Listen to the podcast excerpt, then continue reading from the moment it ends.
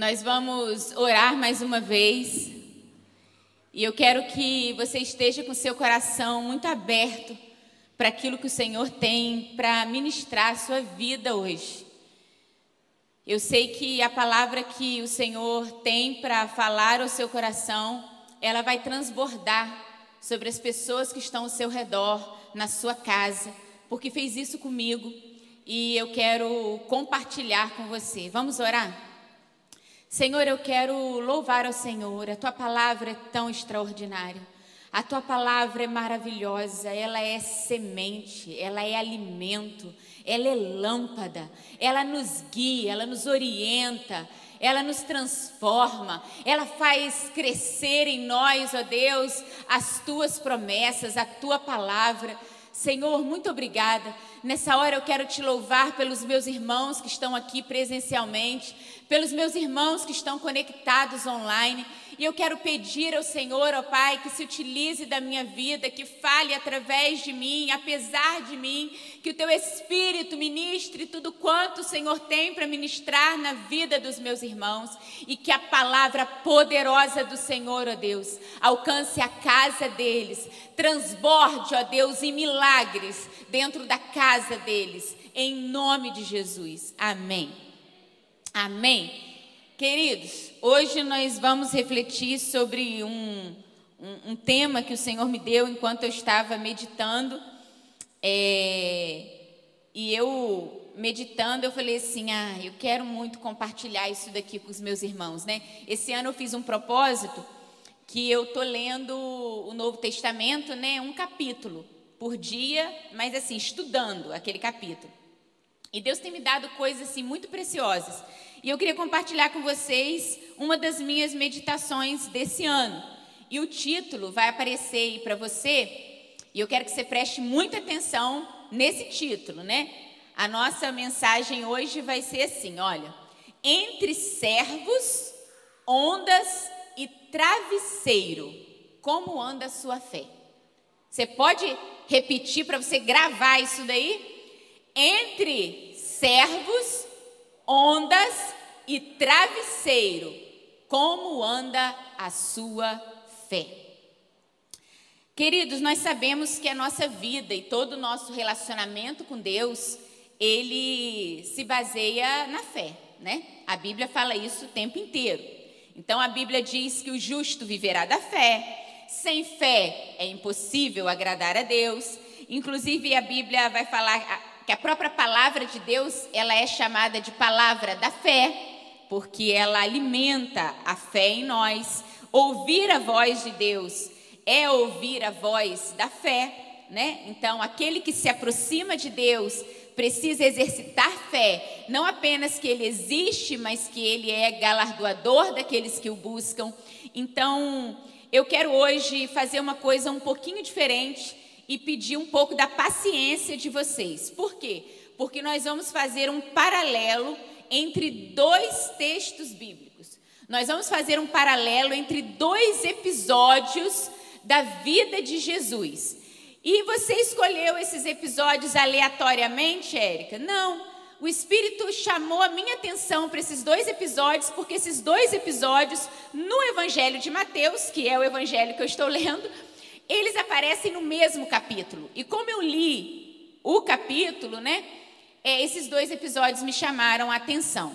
Então, nós vamos sempre fazer o paralelo entre essas duas histórias que aparentemente não tem nada a ver uma com a outra, mas a gente vai ver que tem tudo a ver uma história com a outra e tem tudo a ver com a nossa vida, né? Vamos lá? É, Mateus capítulo 8. Abra sua Bíblia aí, Mateus capítulo 8. Nós vamos ler do versículo 5 até o versículo 13, que conta uma história, e depois a gente vai ler do 23 ao 27, tá bom? Então, vamos lá, Mateus 8, a partir do versículo 5, diz assim: Entrando Jesus em Cafarnaum, dirigiu-se a ele um centurião, pedindo-lhe ajuda, e disse: Senhor, meu servo está em casa, paralítico, em terrível sofrimento. Jesus lhe disse: Eu irei curá-lo. Respondeu o centurião: Senhor, não mereço receber-te debaixo do meu teto. Mas dize apenas uma palavra, o meu servo será curado. Pois eu também sou homem sujeito à autoridade, e com soldados sob o meu comando. Digo a um, vá, e ele vai.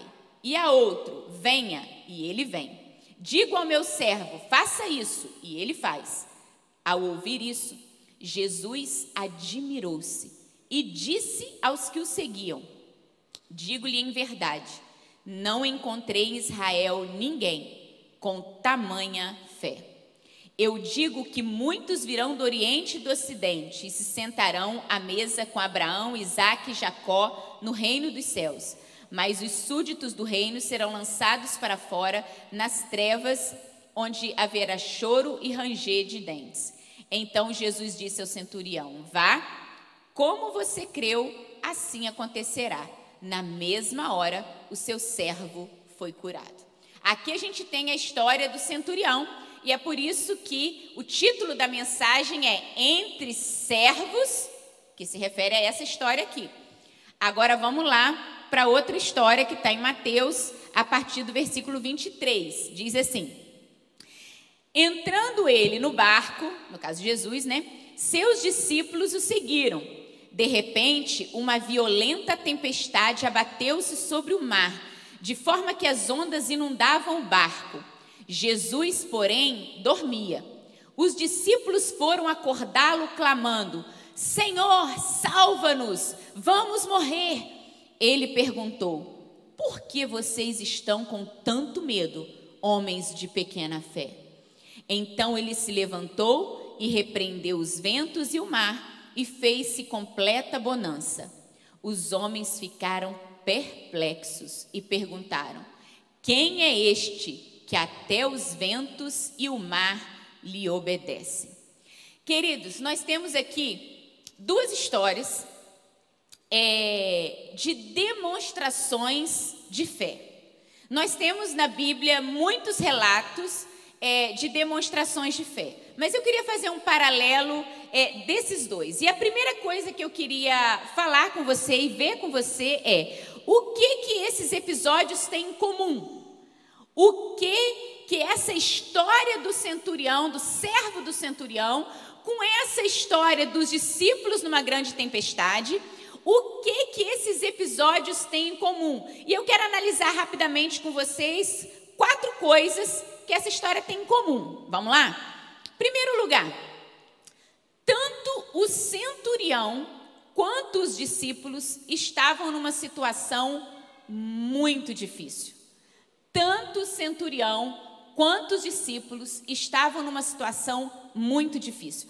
Qual era a situação muito difícil do centurião? A Bíblia diz que estava relacionado ao servo. Por isso que é entre servos, né? Como anda a sua fé. O servo do centurião, ele estava numa situação difícil. A Bíblia diz aqui no relato de Mateus que ele era paralítico. Mas a questão dele, a situação difícil, não era porque ele era paralítico. Porque se você olhar no relato de Lucas, sobre essa mesma história, você vai ver que, além de paralítico, ele estava com uma enfermidade muito grande e ele estava beirando a morte. Então, essa era a situação do servo do centurião: paralítico, enfermo, beirando a morte. Certamente uma situação muito difícil. E com relação aos discípulos, qual era a situação muito difícil dos discípulos? Bom, os discípulos, eles estavam enfrentando uma violenta tempestade com o barco inundando de água. Então, tanto o centurião quanto os discípulos estavam na situação difícil. Por quê? Porque se o servo do centurião estava é, moribundo, próximo da morte, os discípulos naquele barco também estavam numa situação muito difícil, próximos da morte, pelo menos na cabeça deles, né? Eles estavam numa situação terrível que aos olhos humanos não havia mais o que fazer, portanto, não havia mais esforço humano que desse conta para salvar aquele servo do centurião, e não havia esforço humano que desse conta para poder salvar os discípulos daquela violenta tempestade. Então, tanto o centurião quanto os discípulos estavam numa situação muito difícil. Segundo lugar, qual é a segunda coisa em comum? Tanto o centurião quanto os discípulos chamaram por Jesus. Aí vai a primeira dica para a gente, né? Você está numa situação difícil, seja ela qual for, clame por Jesus. Tanto o centurião quanto os discípulos chamaram por Jesus. O centurião, na verdade, gente, a gente tem que sempre ler os relatos dos evangelhos em paralelo, porque as histórias elas se repetem nos evangelhos, né? Então é muito bom a gente ler os diferentes relatos para a gente fazer a conclusão. O centurião, ele chamou Jesus. Aqui diz assim: entrando Jesus em Cafarnaum, dirigiu-se a ele um centurião. Mas, na verdade, o centurião não se dirigiu pessoalmente a Jesus, porque se você olhar no relato de Lucas, você vai ver que o centurião enviou líderes é, religiosos judeus em nome dele. Então, o centurião se dirigiu a Jesus através dos líderes judeus, mas eles foram lá chamar por Jesus. Então, o mais provável é que o centurião nem tenha encontrado pessoalmente com Jesus. Mas ele enviou líderes e depois ele enviou os seus amigos e chamaram a pessoa certa. E os discípulos? Os discípulos também chamaram por Jesus, né? Eles estavam no barco, na situação muito difícil. O que, que eles fizeram? Chamaram por Jesus. Acordaram Jesus, porque Jesus estava dormindo, clamando a ele. Tá certo que os discípulos não tinha mais ninguém também para chamar, né? Porque estava no barco lá na tempestade, só faltava Jesus, né? Então eles acordaram Jesus. A terceira coisa, bem rapidinho, que esses episódios têm em comum é que tanto o centurião quanto os discípulos, eles foram atendidos por Jesus em suas demandas. Qual era a demanda do centurião? Ele estava com um servo à beira da morte. Jesus atendeu a demanda desse servo? Atendeu a demanda desse servo. O servo do centurião foi curado, está lá no versículo 13. Na mesma hora, o seu servo foi curado. E os discípulos, eles também foram atendidos por Jesus em suas demandas? Também foram atendidos. Jesus acalmou a tempestade, está lá no versículo 26, né? É, ele repreendeu o vento, o mar e fez-se completa bonança. Em quarto lugar, qual, o que, que esses episódios têm em comum? Em quarto lugar, e é aqui que eu quero começar a fazer a distinção.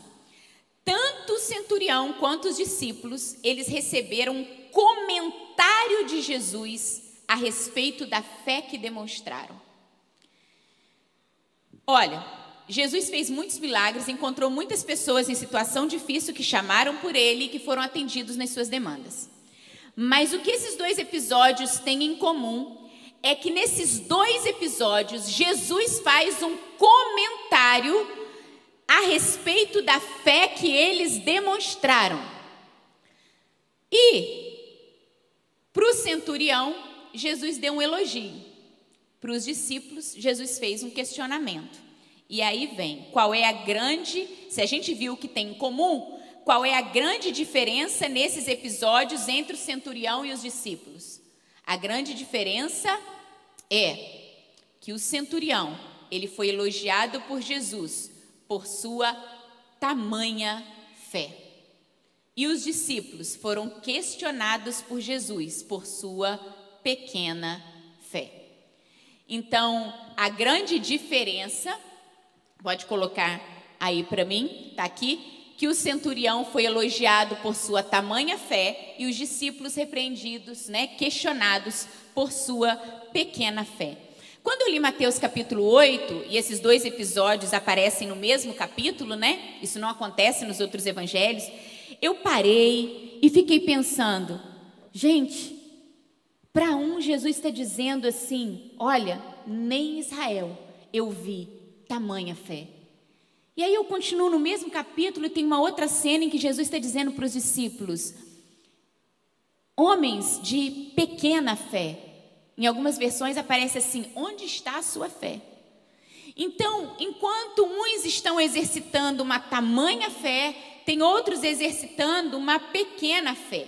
E deixa eu dizer para você, eu comecei a perceber nesses dois relatos, a gente precisa perceber quais são as dicas.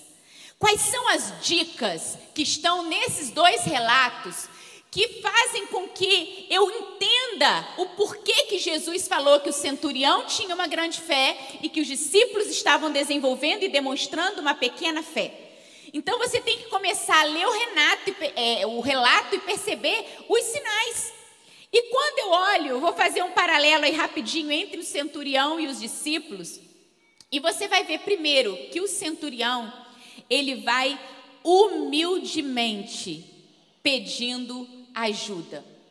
O, o centurião, ele vai humildemente. Mateus 8,5 diz assim: Dirigiu-se a ele um centurião pedindo-lhe ajuda. Lucas 7,3 fala: Ele ouviu falar de Jesus, enviou-lhe alguns líderes religiosos, pedindo-lhe que fosse curar o seu servo. O centurião chega até Jesus humilde. O centurião chega até Jesus pedindo, sabendo com quem ele estava falando. Porque, queridos, não é o que você fala. Ah, eu tenho uma grande fé. Ah, eu tenho fé em Deus. A nossa fé, ela é demonstrada pelas nossas ações, pelas nossas reações, pelas nossas intenções, pelas nossas motivações, pelas nossas palavras, pelo nosso comportamento, por aquilo que a gente faz, por aquilo que a gente diz, pela maneira como a gente se comporta, são sinais de como nós estamos demonstrando a nossa fé.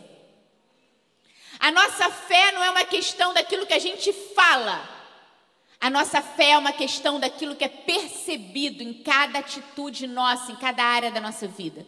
E o centurião, ele chegou humildemente até Jesus, enviando os líderes e pedindo a Jesus que curasse o seu servo.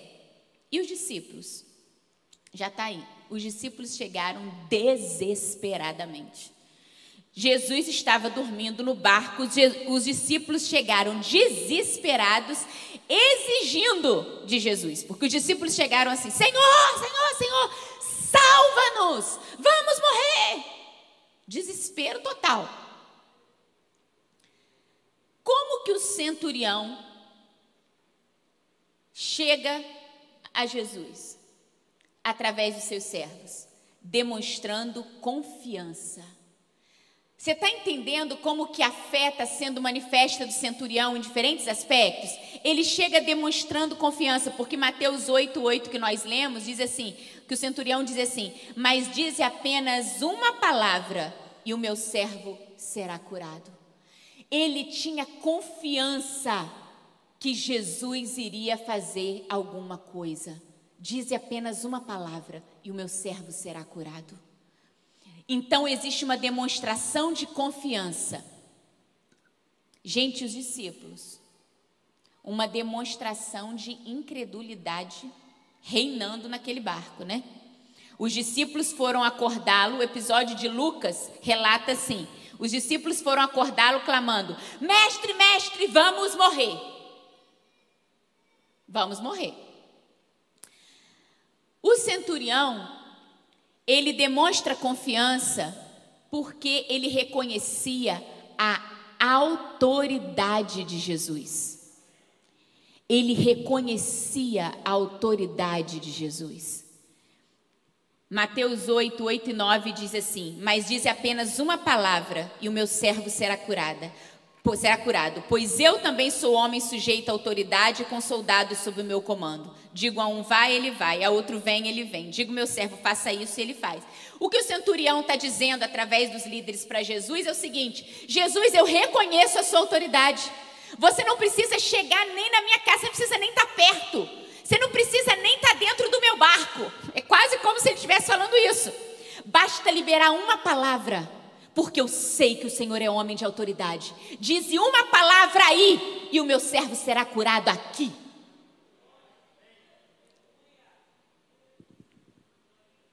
Enquanto o centurião estava reconhecendo a autoridade de Jesus, os discípulos no barco ficaram perplexos com a autoridade de Jesus. Eles ficaram admirados com a autoridade de Jesus. Eles não estavam compreendendo, porque a Bíblia diz em Mateus 8, 27: os homens ficaram perplexos e perguntaram uns aos outros: quem é este que até o vento e o mar lhe obedecem? Enquanto você tem de um lado um centurião dizendo assim: Dize uma palavra aí que meu servo é curado aqui. Os discípulos estão com Jesus no barco, dizendo assim: Que homem é esse? Que até o vento e o mar lhe obedecem. Você está entendendo por que, que Jesus chega para o centurião e fala assim: Nem Israel eu vi alguém com tamanha fé. E ele chega para os discípulos e fala assim: Homens de pequena fé.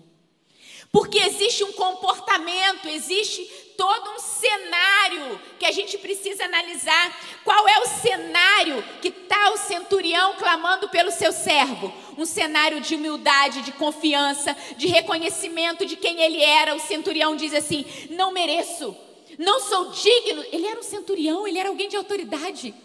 E ele diz assim: Senhor, eu não sou digno que o Senhor entre na minha casa.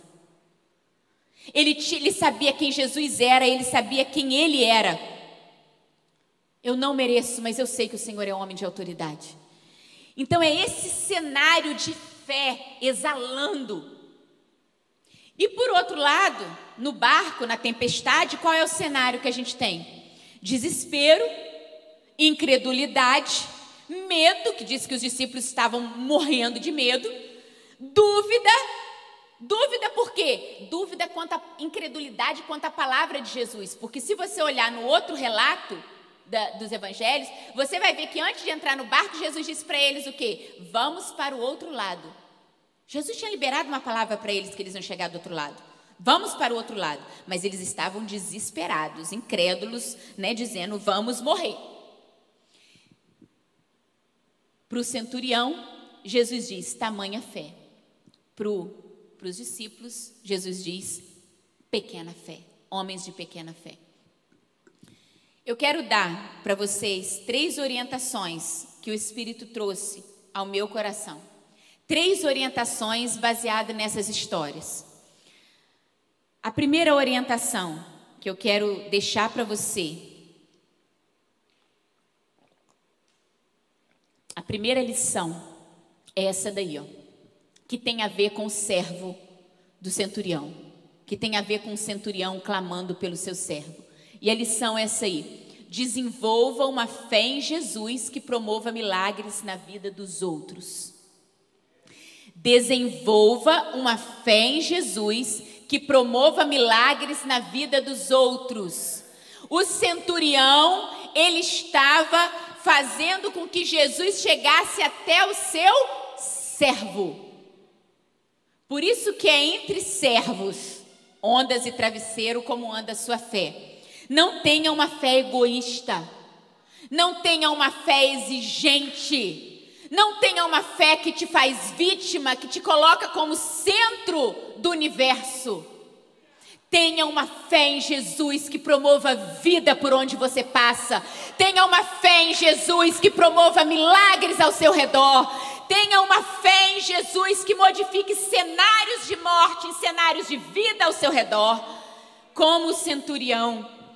Ele enviou líderes judeus para falarem com Jesus.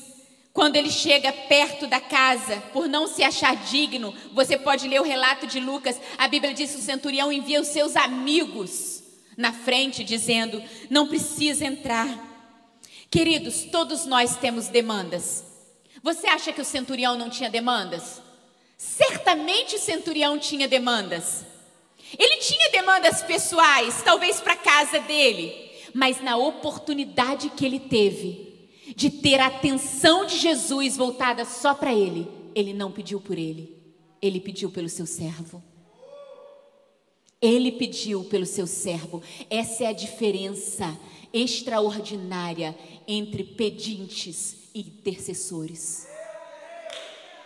Manter uma vida de pedinte é quando você mantém uma vida entranhada em você mesmo e que você vai até Jesus só para pedir coisas para você, para sua família, para aquilo que beneficia você. E se você olhar a sua lista de oração, só tem você. Se você olhar as motivações das suas orações, elas são todas centralizadas em você e na sua família, meu irmão. Saia de uma vida de pedinte e entre numa vida de intercessão.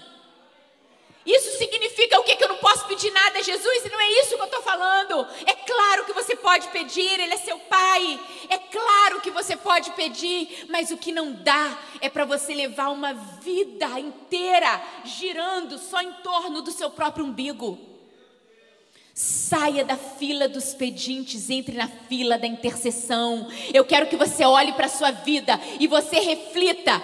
Pense nos seus motivos de oração. Pense em todas as vezes que você entra no seu quarto, que você se ajoelha, que você clama a Deus. Pense o que você coloca diante de Deus.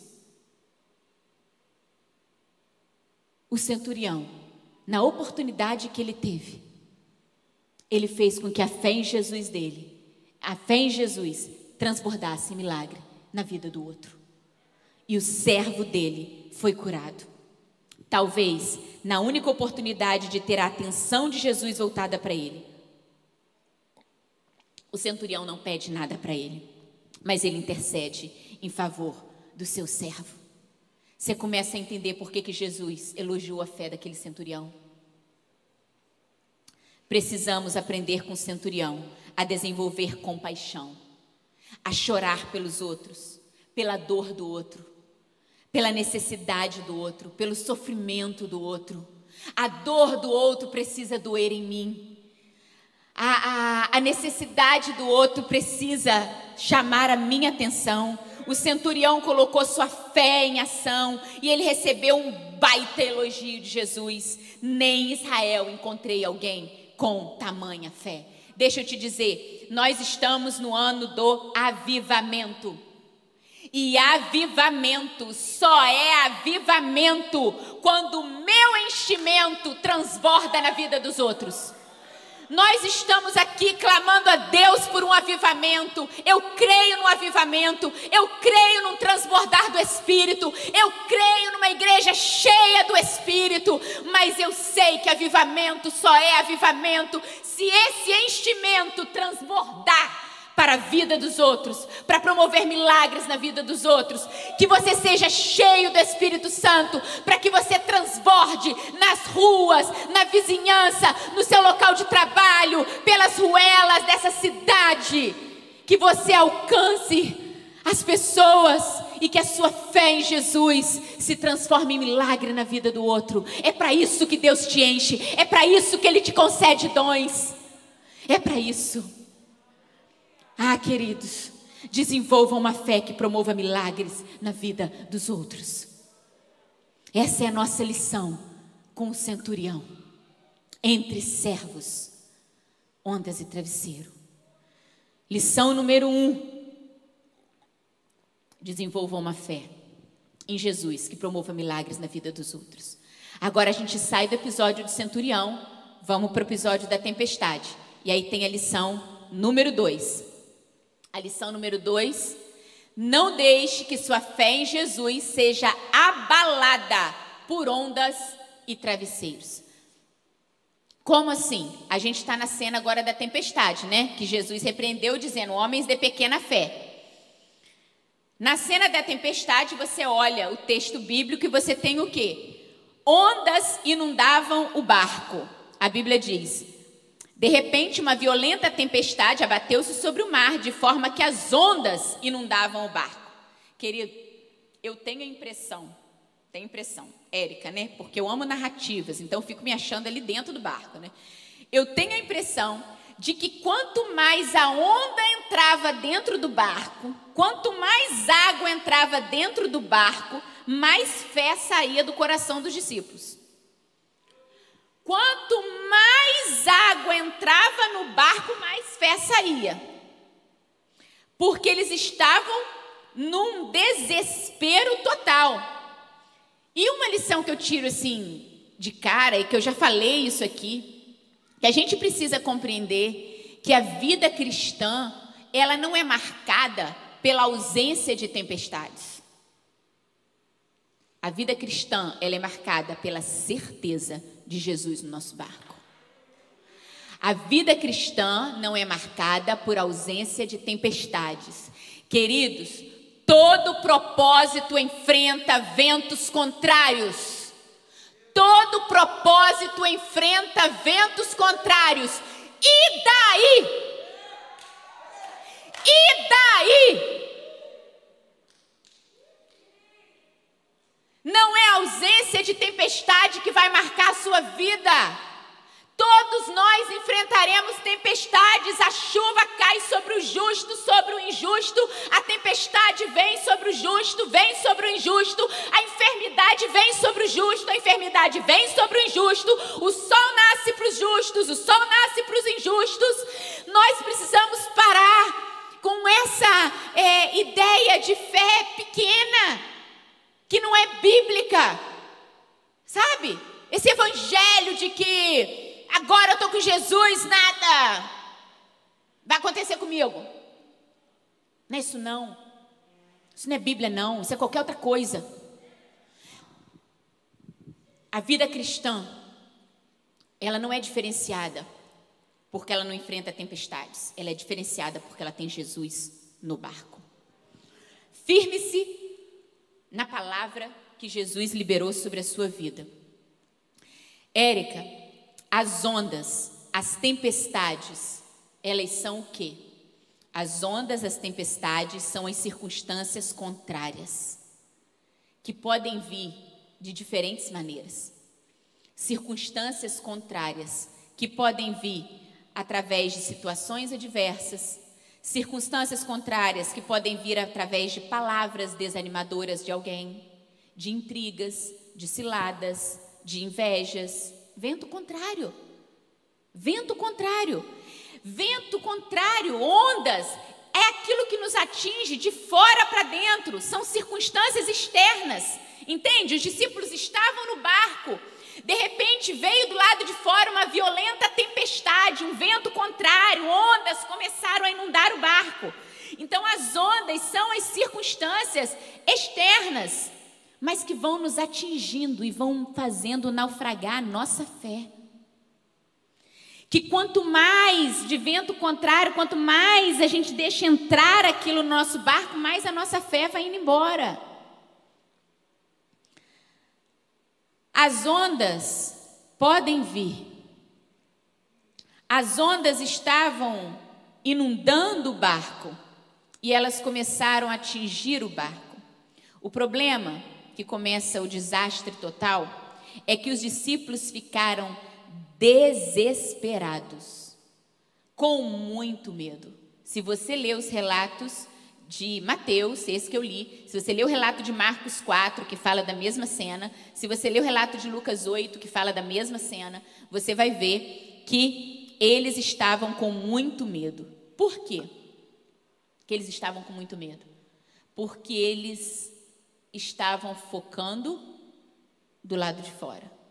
Eles estavam focando na tempestade, nas ondas, no barulho das águas entrando no barco.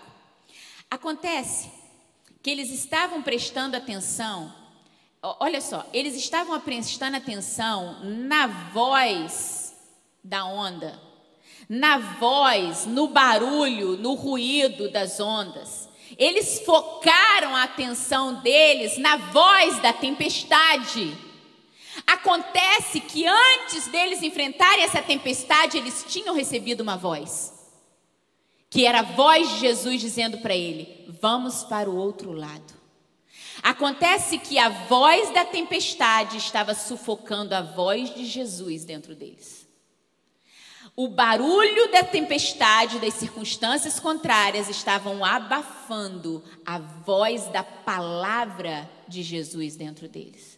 Muito cuidado, porque quando você foca nas circunstâncias contrárias, quando você foca nas ondas, quando você foca no vento contrário, você pode ser tentado a abafar a voz de Jesus a palavra que Jesus já liberou sobre a sua vida. Muito cuidado. Jesus tinha dito para eles: vamos para o outro lado. Eles tinham uma palavra de Jesus. Há muitos tipos de vozes no mundo. Estou terminando de ler um livro agora que fala sobre isso, sobre várias vozes. Há muitos tipos de vozes no mundo. Qual a voz que tem prevalecido na sua vida? Não deixe a sua fé ser abalada pela voz da tempestade. Isso aconteceu com Pedro também, né? Lembre-se quando Pedro foi andar sobre as águas? Mesma coisa. Pedro foi andar sobre as águas. Jesus, é, se não é um fantasma, se é você, manda que eu vá ter contigo. Ele recebeu uma palavra, uma voz de Jesus: Vem. Ele foi. E aí, de repente, ele deixa de focar na voz de Jesus, deixa de fixar o olhar em Jesus. Ele começa, a Bíblia diz que ele começa a perceber a onda e o vento, e ele começa a afundar, começa a descer. Cuidado para sua fé não naufragar em meio a circunstâncias contrárias. Eu quero dizer uma coisa para você. A lição 2 diz assim: Não deixe que sua fé em Jesus seja abalada por ondas e travesseiros. Focar na onda, focar na tempestade, nas ondas, você pode correr o risco de ser tentado a duvidar da autoridade, do poder e da palavra de Jesus. Porque era isso que estava acontecendo.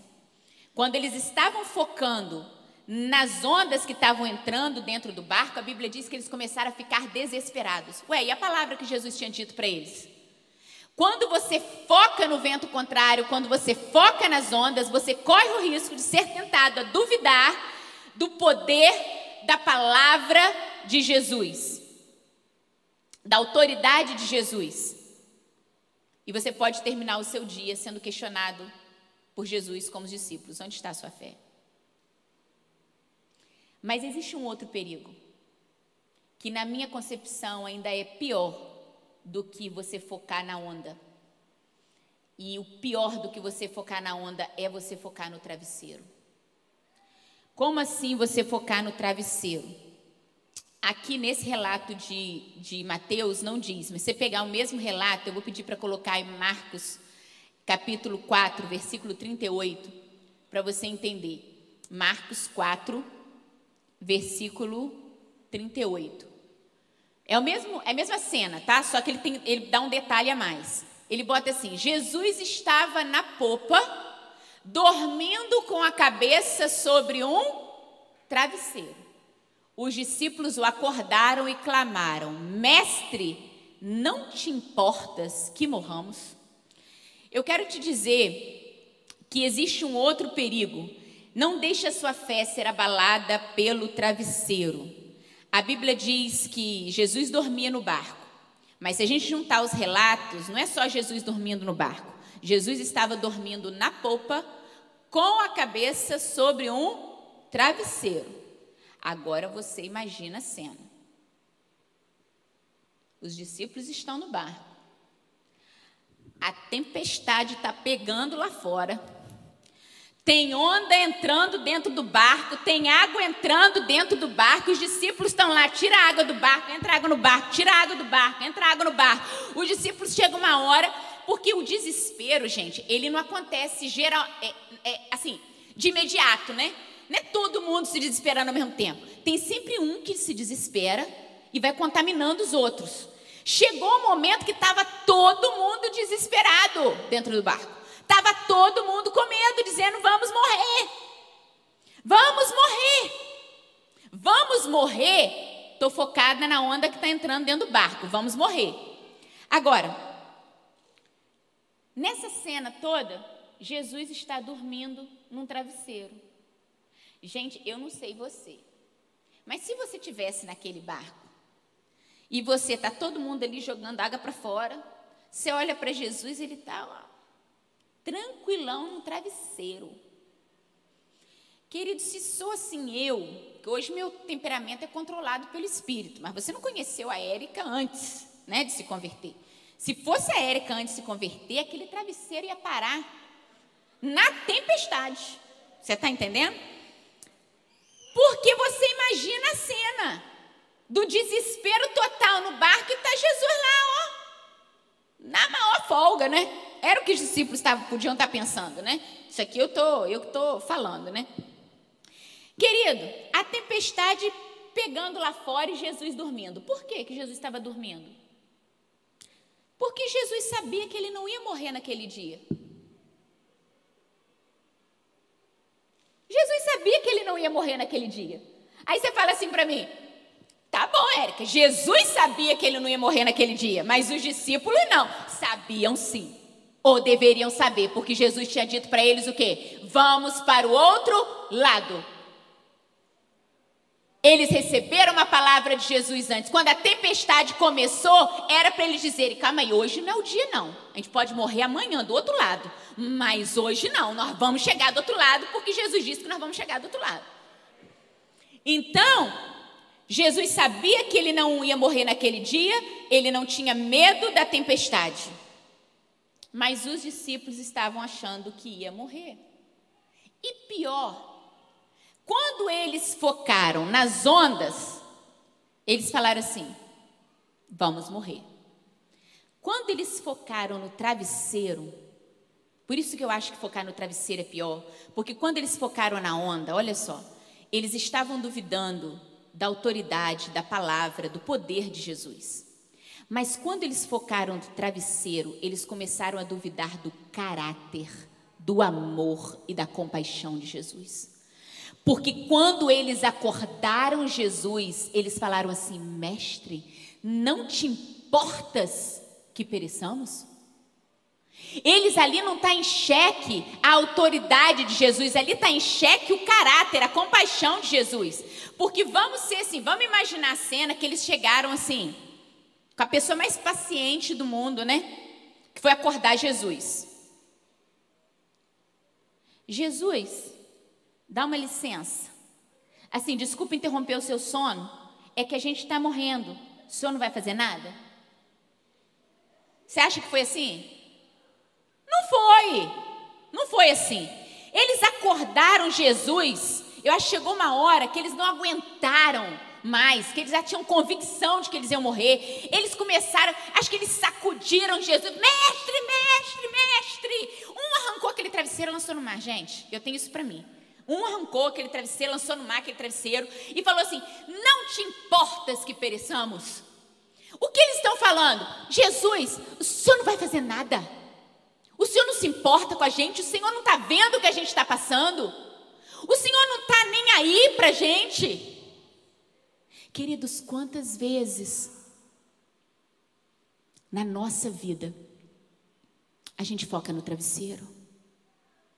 A gente sabe que Jesus está no nosso barco, mas a gente tem a sensação de que Ele não está nem aí. Quantas vezes nós estamos padecendo situações na nossa vida e ao invés de focar na palavra, na promessa e na presença de Jesus no nosso barco, nós começamos a focar nas ondas e começamos a focar no travesseiro e ao focar nas ondas, a gente duvida da palavra, da autoridade, do poder de Jesus. E aí, como se isso não bastasse, a gente começa a focar no travesseiro e a gente começa a duvidar do caráter, da compaixão, do amor de Jesus por nós. E a gente fala: Eu sei que Jesus está no meu barco, mas ele não está fazendo nada. Focar no travesseiro, você corre o risco, corre o risco de achar que Jesus não se importa. Não deixe a sua fé ser abalada pelo travesseiro. Olhar para o travesseiro é ver o que aparentemente Jesus está ou não fazendo. Só que Marcos 4, 38, que a gente leu aqui, diz assim: Jesus estava na polpa, dormindo com a cabeça sobre um travesseiro. Os discípulos o acordaram e clamaram: Mestre, não te importas que morramos? Queridos, as embarcações naquela época eram muito simples, mas deixa eu dizer algo para você vibrar. As embarcações, os barcos eram muito simplesinhos. O que era a popa? A popa era a parte traseira do barco. Jesus estava, a Bíblia diz que Jesus estava na popa, deitado com a cabeça sobre um travesseiro. A popa era a parte traseira da embarcação.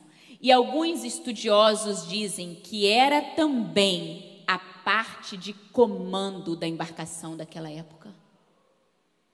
A popa era também o local de comando da embarcação daquela época. Deixa eu te dizer, Não se engane pelo travesseiro, Jesus continua no lugar de comando na minha vida e na sua. Não se iluda pelo travesseiro, não foque no travesseiro. Jesus está no lugar de comando na minha embarcação e na sua. Ele permanece lá. Ele está no comando, ele está no controle. Aleluia! Aleluia! Ele está no comando, ele continua no comando da sua vida. E ele se importou tanto que ele acalmou a tempestade e ainda deu uma lição sobre fé para os discípulos.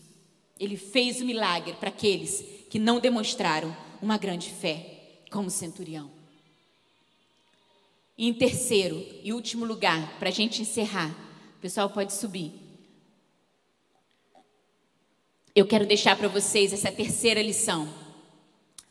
E a lição número 3 é: permita que sua fé em Jesus transborde encorajamento e testemunho para os que estiverem ao seu redor. Eu disse para vocês que a incredulidade contamina, certo?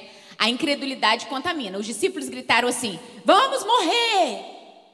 Não teve nenhum para dizer assim: Calma, não vamos morrer, não. Jesus disse que a gente vai para outro lado. Teve não.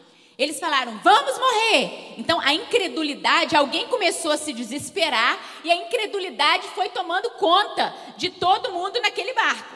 Mas deixa eu te dizer: se a incredulidade contamina, a fé genuína contamina também. A fé genuína contamina também. Olha para o centurião. Que testemunho o centurião deu? O centurião testemunhou a fé dele para o servo que estava doente ele testemunhou a fé dele para os líderes religiosos judeus que ele mandou ir até o encontro de Jesus. Quando Jesus chega perto da casa dele, a Bíblia diz que o centurião envia seus amigos, ele testemunhou para os amigos da fé dele. E quando Jesus chega, Jesus, a Bíblia diz que ao ouvir sobre a fé do centurião, Jesus se voltou para a multidão que o seguia e disse: Não encontrei em Israel alguém com tamanha fé. Jesus disse para a multidão. Às vezes a gente acha que Jesus falou escondidinho só para o centurião. Não. Jesus disse para a multidão que estava com ele: Olha aí, pessoal, nem em Israel eu encontrei alguém com tamanha fé. Querido, permita que a sua fé em Jesus transborde em encorajamento, transborde em testemunho para todos que estiverem ao seu redor. Nós podemos ser encorajadores da fé, ou, me permita o neologismo, né? Naufragadores da fé dos outros. A nossa vida de fé pode servir de incentivo, de exemplo ou nós podemos fazer naufragar a fé dos que estão ao nosso redor por causa da nossa incredulidade. Entre servos, ondas e travesseiro. Como anda a sua fé? Eu quero orar por você. Quero que você curve a sua cabeça. Eu não sei como que você chegou até aqui, você que está assistindo online, eu não tenho a menor ideia de qual situação você está passando na sua casa. Eu não sei se você está intercedendo por alguém, como aquele centurião. Eu não sei se a sensação que você tem é que seu barco vai naufragar. Eu não sei se hoje você veio aqui presencial ou você se conectou aí online e você está com aquela sensação de que, mesmo sabendo que Jesus está no seu barco, você está com aquela sensação de que Ele não está se importando com você. Eu quero dizer para você que isso é mentira. Isso é uma grande mentira. Porque, da mesma maneira que Jesus estava na polpa, na traseira, na retaguarda daqueles discípulos, no lugar de comando daquela embarcação, você veio aqui hoje para Jesus dizer para você que Ele está no lugar de comando da sua embarcação. Ventos contrários podem vir, ondas podem vir, e daí?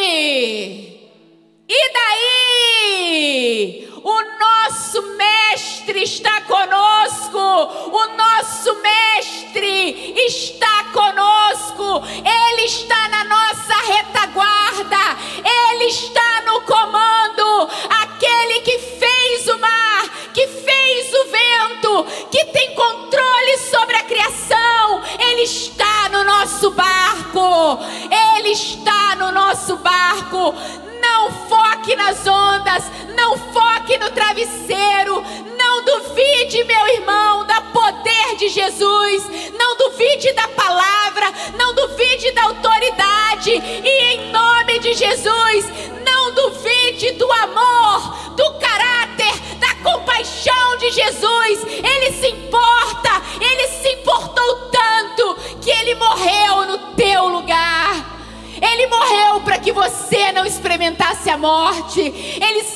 de todos os seus pecados, todos os que você cometeu até hoje, todos os que você vai cometer. E ele foi aquela cruz por mim e por você. Coloque-se de pé. Coloque-se de pé. Que o Senhor abençoe a sua vida. E que nessa manhã, agora aqui, você que está online, enquanto nós adoramos ao Senhor, enquanto nós estivermos cantando, que você sinta o toque poderoso do Senhor, que o seu olhar seja colocado de volta em Jesus, em nome de Jesus.